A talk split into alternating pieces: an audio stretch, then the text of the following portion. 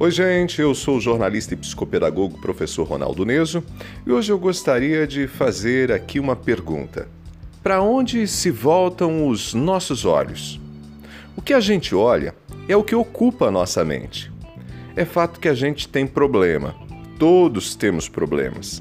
Chega a ser clichê repetir isso, mas a gente pode ver apenas as dificuldades ou pode observar além e celebrar as conquistas. O salmista Davi, numa de suas orações, pediu a Deus para que não permitisse que ele se esquecesse de nenhuma das coisas boas que já tinha acontecido com ele. Eu acho esse pensamento do rei Davi fantástico. Sabe por quê? Porque esse pensamento mostra em qual direção devemos olhar. Podemos voltar os nossos olhos para as feridas e nos lamentar a existência dessas feridas ou podemos olhar para elas e nos alegrar por termos superado os problemas que já nos fizeram sangrar. Entretanto, mais do que ter essa disposição de lembrar e nos alegrar pelas coisas positivas do passado, é fundamental focar naquilo que importa no presente.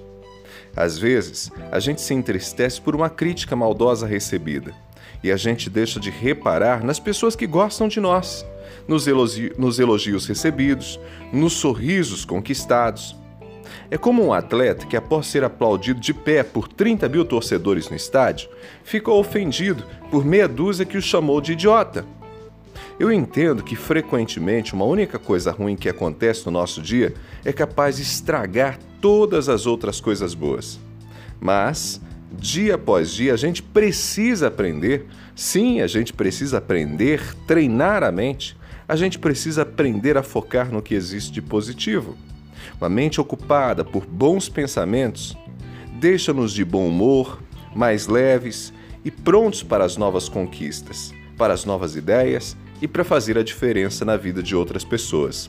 Não significa ignorar os problemas, significa voltar os olhos para as soluções dos problemas e para as coisas boas que nós temos hoje. Eu sou Ronaldo Neso, você pode me acompanhar no ronaldoneso.com.